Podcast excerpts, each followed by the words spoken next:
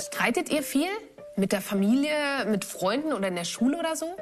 Ich muss sagen, ich keife meinen Freund manchmal echt an und daraus ergibt sich super oft Streit. Wie ich das erlebe, darüber habe ich ein Videotagebuch geführt.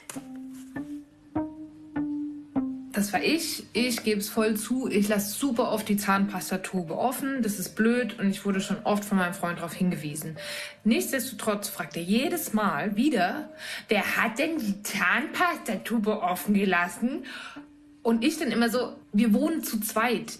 Wer soll's denn sein? Ganz ehrlich, er bittet mich um was und ich reagiere nicht gescheit drauf. Bin dann sogar noch patzig. Das geht eigentlich gar nicht. Jetzt erzählt mir mein Freund sehr ähm, freudig von neuen Schuhen, die er sich bestellt hat. Ja, was soll ich sagen? Ich finde, die sehen komisch aus. Ich habe gesagt, die sehen, behältst du die Schuhe, die sehen scheiße aus. Super gemein. Einfach mal die Schuhe beleidigt, über die er sich mega gefreut hat. Dabei geht es mich überhaupt nicht an, was er trägt oder was er nicht trägt. Der nächste Clip ist auch ein bisschen schwierig. Okay, also ich habe diesen äh, Mülleimer hier bestellt. Jetzt, wo das Ding hier ist, sieht man, dass es totales Geraffel ist. Mein Freund hat es natürlich auch kritisiert, als er das Ding gesehen hat und meinte, ja, das schickst du aber wieder zurück.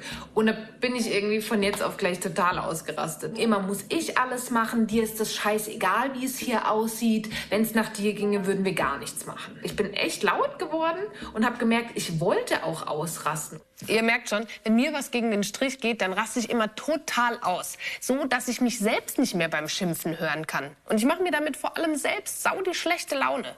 Ich weiß, Streiten gehört dazu. Bei euch, bei mir, in der Gesellschaft. Aber Streiten kann nervig sein, kann manchmal eskalieren und im schlimmsten Fall sogar zu Gewalt führen. Ich frage mich, was geht in solchen Situationen schief und wie sehe konstruktives, gewaltfreies Streiten aus? Und wie kann ich es schaffen, weniger aggressiv mit meinem Freund zu sprechen? Diese Fragen klären wir alle in dieser Folge Respekt. Und zuerst klären wir die Frage, was ist gewaltfreie Kommunikation überhaupt?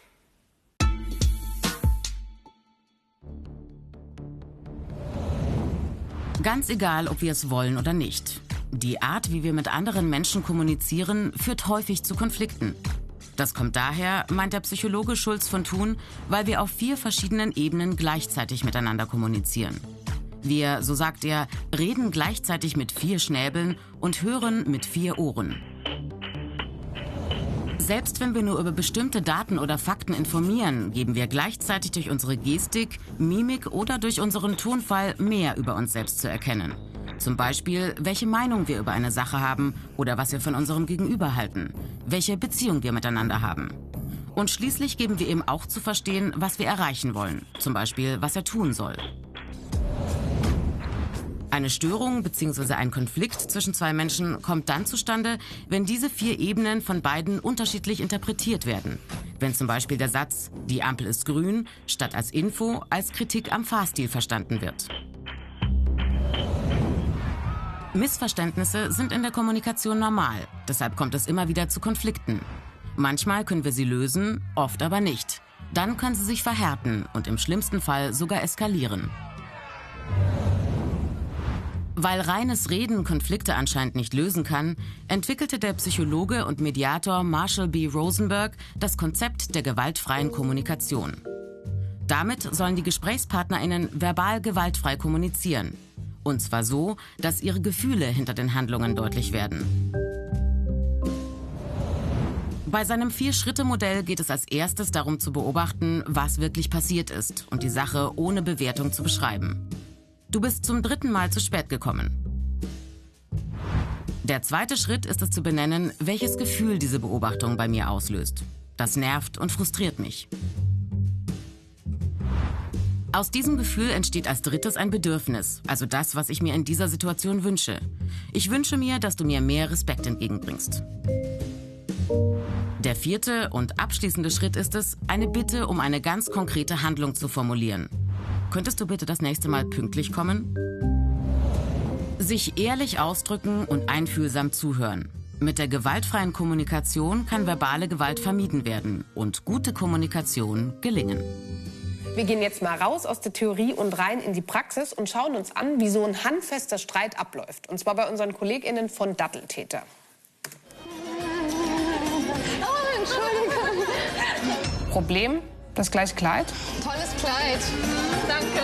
Vom Discounter? Nee, aber deins. Dann demütigen und beleidigen?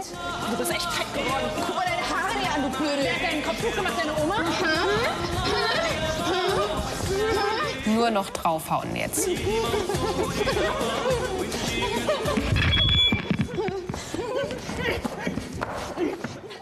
Nicht mehr über die Dinge reden können, zuschlagen. Sicher extrem, aber auch das kann passieren beim Streiten. Ich treffe jetzt Anas, der hat damit Erfahrungen gemacht. Denn der ist früher oft in Streit geraten, krassen Streit. Für ihn hat es auch vor Gericht geendet. Und ich sehe schon, da wartet er. Hi. Hallo. Servus. Wow, Vorsicht. Hand. Hi, schön, dich kennenzulernen. Danke, freut mich auch. Ja, du hast gesch- vorgeschlagen, wir treffen uns auf dem Bolzplatz. Sollen wir rauf? Ja, genau. Als Anas elf Jahre alt war, hat er Syrien verlassen und ist mit seiner Familie nach Deutschland gekommen. In der Anfangsphase, als ich herkam, war das eigentlich mein Spielplatz. Ich war täglich hier draußen, auch in den Sommerferien zum Beispiel. Und ja, dann ist es auch zu kleineren Rangeleien gekommen. Und jetzt hast du gerade gesagt, du bist in kleinere Rangeleien gekommen. Was, was meinst du damit? Ja, ich kann mich auch an einen Fall erinnern, als ich mich mit einem geschlägert habe, der, der mich überhaupt nicht da haben wollte. Also da ging es nicht nur um ein Tor oder sowas. Es ging hauptsächlich um meine Anwesenheit hier auf dem Bolzplatz. Warum wollte die Person dich nicht da haben? Das weiß ich nicht. Vielleicht, weil ich ein Flüchtlingskind war, dass ich nicht so gut Deutsch sprechen konnte oder aus anderen Gründen. Dafür habe ich keine Erklärung gefunden, ehrlich gesagt. Was hat es mit dir gemacht, so sowas zu hören, auch als Beleidigung zu hören? Es ist natürlich schwer, wenn man herkommt, wenn man sowieso schon in seinem Land den Krieg miterlebt hat und sowieso genug in Gefahr war, dass man sich jetzt auch noch einmal in einem neuen Land, dass man sich Sorgen machen muss, dass man nicht geschlagen wird oder dass man nicht beleidigt wird oder gemobbt wird. Und wie hast du dich dann so zur Wehr gesetzt? Also konntest du dann einfach weggehen oder, oder hast du dann schon manchmal gemerkt, so, pff, Nicht immer, ehrlich gesagt. Ich habe es natürlich immer versucht, verbal zu lösen, mit Worten, dass ich dann gesagt habe, lass es sein, ich will nichts mit dir zu tun haben, Ah, ich habe nichts mit dir zu tun, aber wenn so etwas nicht geht, wenn ich dann angegriffen werde, muss ich mich natürlich schon wehren wie sah das Wehren dann aus? mit Schlägen, Kannst du den Moment beschreiben, was da in dir vorgeht irgendwie? weil ich mich natürlich ängstlich gefühlt habe, so angegriffen gefühlt habe. Hast du, wie hast du das so ähm, dann erlebt? Ging es dir dann besser, nachdem du zugeschlagen hattest? Nein, definitiv nicht. Also ich habe mich natürlich scheiße gefühlt. Ich wollte es ja auch nicht so weit kommen lassen. Aber im Nachhinein hat die Person dann nichts mehr gemacht und hat sich auf Distanz gehalten mir gegenüber. Und wie ist es dann irgendwie so eskaliert? Oder was war so die schlimmste Erfahrung, die du in der Hinsicht hattest? Da war ich dann schon ein bisschen älter. Da war ich auch auf anderen Wegen, wo ich jetzt nicht mehr bin. Aber da ging es um eine Geldsumme, die das Opfer nicht zahlen wollte. Beziehungsweise nicht zahlen konnte. Und das ist dann einfach eskaliert. Deswegen bin ich vor Gericht gelandet. Also was war deine Strafe? Wir wurden verurteilt, Beihilfe zum Raub mit einer gefährlichen Körperverletzung. Ich habe ein Konflikttraining machen müssen bei der Brücke München.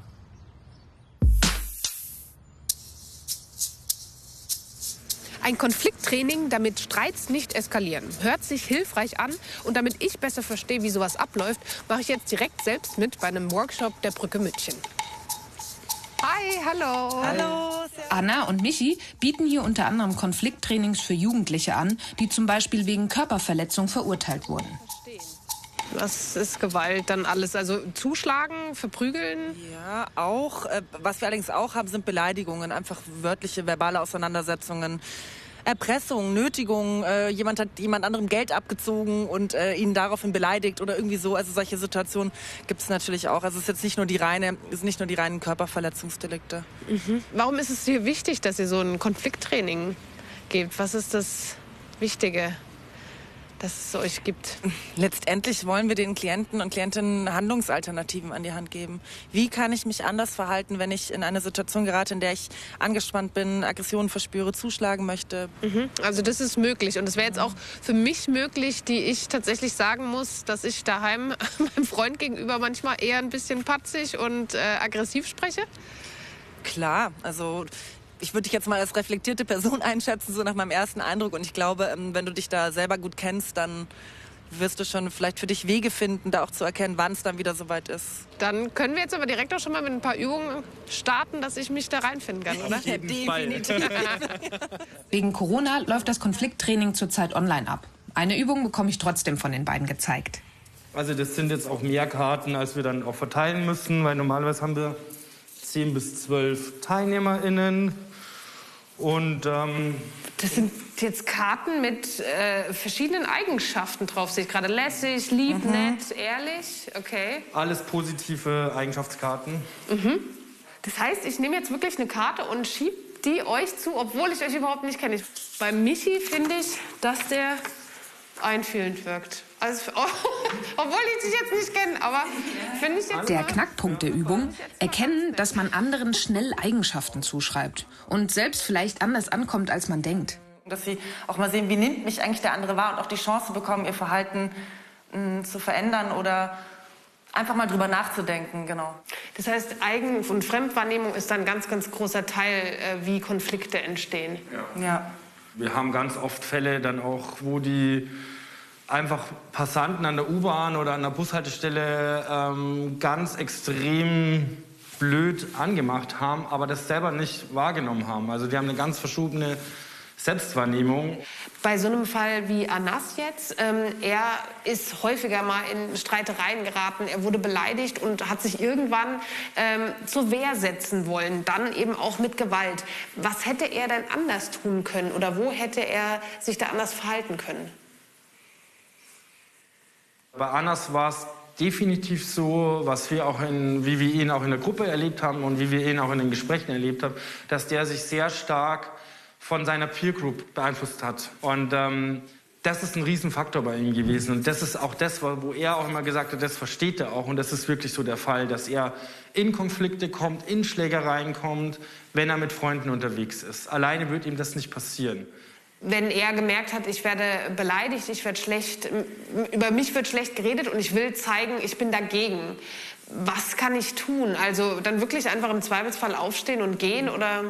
Definitiv. Also das ist eigentlich der Weg, ganz oft, vor allen Dingen auch wenn Alkohol im Spiel ist, Drogen im Spiel sind etc., dass wir sagen, dreh dich um und geh. Gibt es noch eine Sache, ein Signal, was ich mir selbst geben kann, um zu merken, boah, das ist jetzt gerade mein Absprung? Also was ganz gut funktioniert, sind körperliche Reize natürlich. Also das ist auch was, was wir den Klienten auch manchmal vermitteln. Vielleicht zwick dich kurz, gib dir irgendein Signal selber, wo du vielleicht spürst, ähm, dass da, da ist eine Grenze. weg aus dieser Röhre, wo in der man ist. Einfach mal kurz durchatmen, vielleicht kurz die Augen zumachen und dann ähm, hat man vielleicht auch eine ganz kleine andere Sichtweise und schlägt dann nicht zu. Der Tunnelblick, der muss durchbrochen werden. Ja. Bei mir persönlich ist es jetzt so nicht das Zuschlagen das Problem, sondern ich merke einfach, ich vergreife mich oft im Ton. Ich bin irgendwie schnell patzig, ich bin schnell aggressiv meinem Partner gegenüber. Habt ihr da irgendwie auch dann, also kann ich das alles einfach übertragen, was wir jetzt gerade gesagt haben, auf, auf mich? Ich glaube auch in so einem Partnerschaftskonflikt ist es immer gut, einen Schritt vielleicht kurz zurückzutreten, vielleicht auch die Situation kurz verlassen. Nach meinem Konflikttraining treffe ich mich nochmal mit Anas. Ich bin gespannt, ob ihm die Übungen leicht gefallen sind. Wir haben diese Übungen gemacht, wo man die ähm, positiven Eigenschaften Menschen zuordnen muss, so vom ersten Eindruck her. Erinnerst du dich an die? Hm, ja, Wie, wie fandst du die so? eigentlich ganz gut, da man im Unterbewusstsein Menschen schon einschätzt, bevor man da gescheit drüber nachdenkt. Hat dir die Brücke München dann dabei geholfen, dass du da so ein bisschen besser einen Zugang zu kriegst? Ja, ich denke schon. Hab natürlich auch selbst an mir gearbeitet, weil ich es selber nicht haben wollte, dass es immer wieder zu solchen Situationen kommt in meinem Leben. Aber dass wir natürlich auch darüber geredet haben, wie es in der Zukunft aussieht, für meinen Arbeitgeber zum Beispiel und allgemein für sich selber, dass man das für sich später nicht schämen muss, zum Beispiel vor seinen Kindern oder vor seiner Familie. Würdest du jetzt sagen, du reagierst anders in so Situationen, wo du zum Beispiel auch provoziert wirst oder, oder jemand zum Beispiel wirklich dich irgendwie dumm anmacht? Ja, dann versuche ich mich auch zu distanzieren. Erstmal von solchen Menschen, wo ich das dann weiß, bei denen eskaliert es öfters, dann versuche ich mich immer rauszuhalten, das dann zu distanzieren, auf Abstand zu gehen, verbal zu lösen. Siehst du dich jetzt anders irgendwie mittlerweile nach auch dem Training, nachdem du auch das alles durchgemacht hast? Ja, ich fühle mich erwachsener, ich fühle mich reifer. Ich versuche mich auf wichtige Dinge zu konzentrieren, auf Menschen, die mir wichtig sind, die mir nahe liegen. Kannst du anderen irgendwelche Tipps mit auf den Weg geben, jetzt dadurch, dass du es durchgemacht hast? Ich stelle mir dann immer die Frage, wo siehst du dich selber in zehn Jahren? Wenn ich jetzt denke, dass ich so bleibe, wie ich war, wo bin ich dann zehn Jahre im Voraus? Dann sehe ich mich nirgendwo. Aber jetzt, mit der Ansicht, die ich jetzt habe, sehe ich mich als einen erfolgreichen Menschen, hoffentlich, wenn meine Pläne klappen und ich es weiterhin so durchziehe. Und ich wünsche dir voll die gute Zukunft. Dankeschön, wünsche ich euch auch. Ziemlich spannend, was ich von Anas erfahren habe und schwierig für ihn, dass er sich manchmal nicht anders zu helfen wusste als mit Gewalt. Ich frage mich, wen betrifft das alles in unserer Gesellschaft? Wir haben hier mal ein paar Statistiken für euch.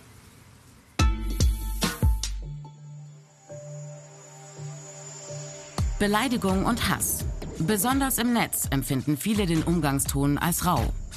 So hat eine Umfrage von 2021 ergeben, dass sich 95 Prozent der Befragten einen allgemein positiveren Umgangston im Internet wünschen. Stattdessen verletzende oder hetzerische Inhalte und Fake News. Knapp zwei Drittel der Nutzerinnen von sozialen Netzwerken wie Facebook oder Twitter sind bereits mit problematischen Inhalten in Berührung gekommen. Das bestätigen Befragungen von 2020 und 2021. Auch Mobbing im Netz trifft viele, besonders junge Menschen. Das zeigt eine Studie von 2020. 38 Prozent der 12- bis 19-Jährigen kennen jemanden, der Opfer von virtuellem Mobbing geworden ist. 11 Prozent waren selbst schon betroffen. Fachleute stellen fest, Mobbing auf dem Schulhof setzt sich oft als Cybermobbing fort. Und klassisches und virtuelles Mobbing lassen sich heute kaum noch trennen.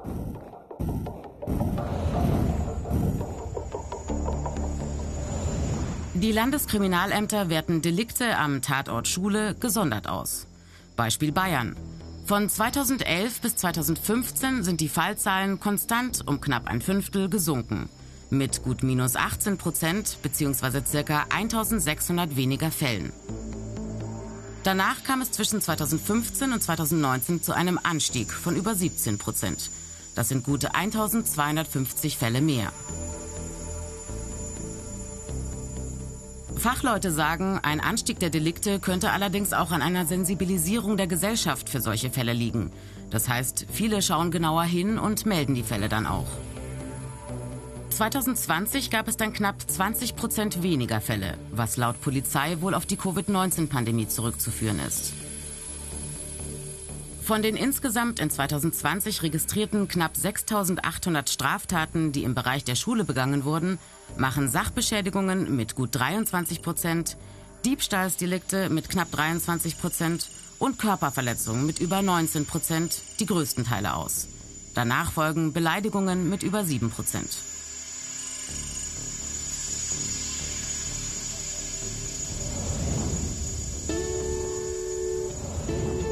Zur Konfliktprävention fordern Fachleute mehr schulpsychologische Unterstützung. International geforderter Standardwert 1 zu 1000 Schulpsychologinnen. Das heißt eine psychologische Fachkraft pro 1000 Schülerinnen und pro 100 Lehrkräften. Aktuell kommt in Deutschland aber nur eine psychologische Fachkraft auf gut 5000 Schülerinnen.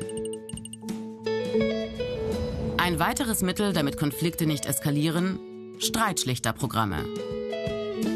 Die Erfolgsquoten sind gut. So meldet zum Beispiel das Bayerische Kultusministerium, nach Einsatz der Streitschlichter an den Schulen gingen die Interventionen der Lehrkräfte um ca. 80 Prozent zurück. Beleidigungen, Sachbeschädigungen, Körperverletzungen. All sowas kann passieren, wenn Konflikte an Schulen hochkochen. Eine Lösungsmöglichkeit sind Streitschlichterprogramme. Und die gibt es auch hier an dieser Münchner Schule. Ich will die Schülerinnen hier jetzt fragen, funktionieren die wirklich im Schulalltag und reichen die schon aus, um gewaltfrei zu kommunizieren? Dazu unterhalte ich mich mit Streitschlichter Besian und Schülersprecherin Andrea. Sie engagiert sich schon seit eineinhalb Jahren in ihrer Schule. Viele Schüler merken auch, dass wir uns für sie einsetzen und dass uns ihre Meinung und vor allem das, was sie fühlen, sehr wichtig ist. Weil ich persönlich als Schulsprecherin gehe sehr oft durch die, durch die ähm, Pausen und ähm, schaue mir die Stimmung mal an und frage auch jeden, ob es ihm gut geht, ob er irgendwelche Probleme hat oder ähm, ich weiß nicht, ob Sie irgendwas zu klären haben, irgendwas auf den Herzen liegen. Wenn Pause ist, geht wahrscheinlich relativ viel ab. Ist da gute Stimmung hier oder gibt es da oft Streit? Also auf jeden Fall ist es so, dass viele an der Schule erstmal so äh, herumschreien, sagen, ey, was soll das, so sowas halt. Und dann natürlich sieht es der andere als Provokation und äh, schreit ihn auch an und irgendwann beleidigt dann jemand den anderen und dann ist wie eine Kettenreaktion einfach. Mhm. Kommt es auch irgendwann zu körperlichen Auseinandersetzungen. Könnt ihr da als Streitschlichter dann auch schon irgendwie was machen? Könnt ihr da irgendwie auch schon eingreifen? Ja, also wir können auf jeden Fall äh, erstmal beide so ein bisschen so wie äh, auseinanderschieben. Und äh, ja, dann reden wir erstmal mit denen ganz kurz und sagen ihnen, wir sind Streitschlichter. Wenn ihr wollt, ihr könnt einen Termin mit uns ausmachen, dann besprechen wir nochmal alles. Und dann eine Lösung des Ganzen ist dann, keine Ahnung, wie, wie müssen die sich die Hände reichen oder?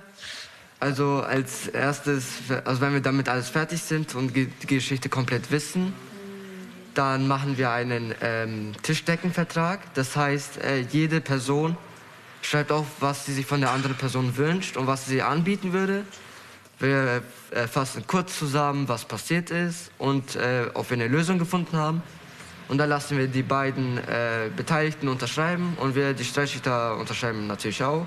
Und man muss halt auch einen äh, Termin machen, so ein, zwei Wochen, und schauen, ob es gut gelaufen ist oder ob es schlecht gelaufen ist. Ähm, ich habe gehört, dass du letzte Woche so einen Workshop gemacht hast zum Thema gewaltfreie, gewaltfreies Sprechen.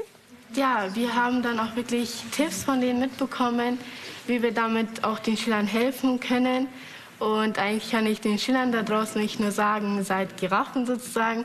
Habt den Überblick über den Konflikt, habt ein großes Herz, spricht über eure Gefühle, sagt, was euch stört, spricht immer von euch selber. Also mich stört es, dass du eben das gemacht hast.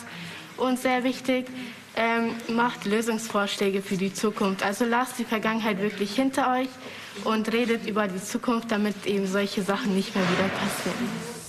Ich fand es jetzt richtig spannend zu hören, was man alles an der Schule machen kann, um das Miteinander zu verbessern. Also von Streitschlichtung bis hin zu wertschätzendem Umgang.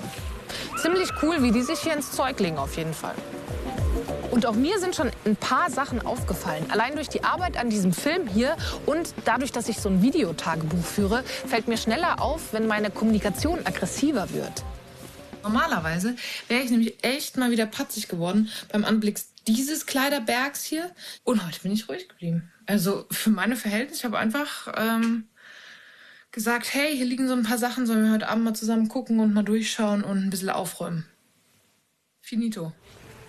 Aber damit Streiten richtig konstruktiv wird, ich vielleicht sogar noch was lernen kann von der Gegenseite, da braucht es wahrscheinlich noch krassere Skills.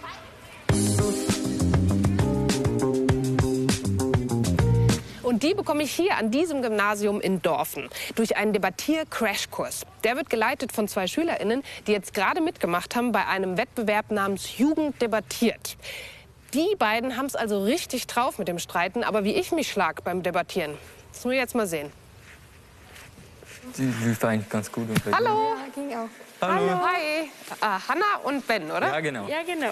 Hi, sehr cool. Wart ihr gerade am Streiten oder so? Na, wir haben uns Nee. gerade über die Debatte unterhalten, über den Wettbewerb. Und jetzt gerade bei so einem Wettbewerb geht es euch dann darum, dass ihr gewinnt diese Diskussion? Oder gibt es da auch noch so einen anderen Punkt, weswegen ihr sagt, ja, okay, mache ich gern mit?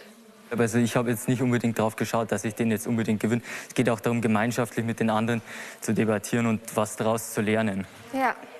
Und was daraus zu lernen? Was zieht ihr da so draus? Ähm, vor allem, wie man spricht, dass man flüssig spricht, welche anderen Argumente, die auch den Aufbau haben oder generell wie die anderen einfach so, weil das war auch sehr interessant und ich glaube, wir konnten beide auch sehr viele Erfahrungen daraus mitnehmen, wie einfach die anderen debattieren. Man sollte immer respektvoll gegenüber dem anderen sein, das heißt nie anschreien. Das kommt immer ganz schlecht äh, rüber, weil man will ja immer sachlich bleiben und man sollte da nicht laut werden, weil wenn man den Gegenüber anschreit, dann hat der Gegenüber auch keine Lust mehr mit dir zu reden. Vor allem Gesprächsregeln sind dann wichtig, dass man dem anderen aktiv zuhört, dass man eben niemanden unterbricht und dann auch den zu Ende reden lässt und dann auch noch mal kurz drüber nachdenkt und es dann wirklich auch aufnimmt, was der andere gesagt hat. Okay, aber dann gibt es ja auf jeden Fall noch so ein paar Skills, kann man sagen, die man zusätzlich noch erlernen kann, um besser zu werden im konstruktiven Streiten. Sollen wir damit mal starten? Ja, Ja, sehr gerne. Unsere Übungsstreitfrage. Sollte Skifahren weiterhin erlaubt sein? Dazu sammeln wir erstmal Pro- und Kontraargumente. Und die können Ben und ich jetzt gegeneinander verwenden. Ich, ich bin schon nervös, ich merke es jetzt schon. Das Wasser, das dazu hergenommen wird, um den Schnee zu produzieren, kehrt ja auch wieder in den natürlichen Kreislauf zurück. Wir müssen auch daran denken, dass der Stromverbrauch extrem hoch ist. Wenn man beispielsweise den Flugverkehr reduziert, das glaube ich wäre viel effektiver, wie wenn man jetzt den Leuten verbietet, äh, Ski zu fahren. Das macht denen ja auch Spaß. Natürlich macht das Spaß. Vieles macht Spaß in der Welt. Mir, äh, mir fällt jetzt gerade ein, dass ich das voll schwierig finde, so auf der einen Seite drüber nachzudenken, was ich als nächstes sage, dir zuzuhören. Ich weiß schon gar nicht mehr, was du gesagt hast. Die Umwelt muss ganz oben stehen. Und ganz ehrlich, wie viel abgeholzt wird für alpines Skifahren, ähm, das ist ja wohl auch noch mal zu erwähnen. Jetzt komme ich langsam rein. Jetzt komme ich in Fahrt. Wenn man jetzt beispielsweise nach Brasilien schaut, da werden auch Unmengen an Wälder geholzt. Ja, nur weil es in Brasilien im größeren Ausmaß ist, müssen wir doch trotzdem gucken, was vor unserer Tür ist. man könnte beispielsweise auch mit dem Zug hinfahren. Also wer fährt denn mit dem Zug in Skigebiete? Da müssen wir jetzt mal wirklich Butter bei die Fische machen, oder? Ben, äh, mega, Dankeschön für die Argumente. Du hast bei vielem recht gehabt. Aber der Wasserverbrauch, den darf man nicht vergessen. hat euch das gebracht, bei Jugend debattiert mitzumachen für euer Leben? Es hat vor allem auch geholfen, bei der Diskussion sachlich und ruhig zu bleiben. Das heißt, einfach ruhig mit dem Gegenüber zu reden, ohne jetzt gleich emotional zu werden. Also ich finde vor allem so in kleinen Diskussionen, so im Alltag jetzt mit Eltern, mit Freunden, dass man da einfach so überzeugender, noch überzeugender wirkt und dadurch auch Recht bekommt, wenn man das so sagen kann. Ja, ich denke auch, dass die Überzeugungskraft bei mir enorm gestiegen ist, dadurch, dass ich mein Argument dann auch so ein bisschen begründe, dass ich nicht einfach sage, ja, das ist jetzt so, sondern ich begründe es auch inzwischen und dann kannst du auch die Gegenseite viel besser nachvollziehen. Das muss ich sagen, habe ich echt auch gelernt. So dieses, ich muss erst mal mir die Zeit nehmen, richtig zu hören, was die Gegenseite sagt, anknüpfen. Das ist auf jeden Fall mit einer meiner großen Learnings. Und ich bedanke mich voll bei euch für eure Zeit, für eure Nachhilfe. Vielen lieben Dank. Gern Sehr gerne. Danke. Mach's gut. Tschüss. Ciao.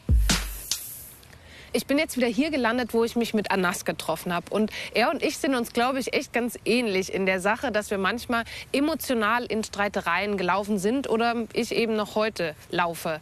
Das Coole ist, es gibt diesen Moment, in dem man einfach noch mal kurz für sich nachdenken kann und sagen kann, pff, will ich wirklich ausrasten oder will ich mich lieber konstruktiv über ein Problem unterhalten? Wenn ihr sagt, ihr seid in Streitereien, die euch nicht gut tun, dann könnt ihr euch helfen lassen. Schaut mal nach unten bei den Links, da gibt es ein paar Anlaufstellen für euch.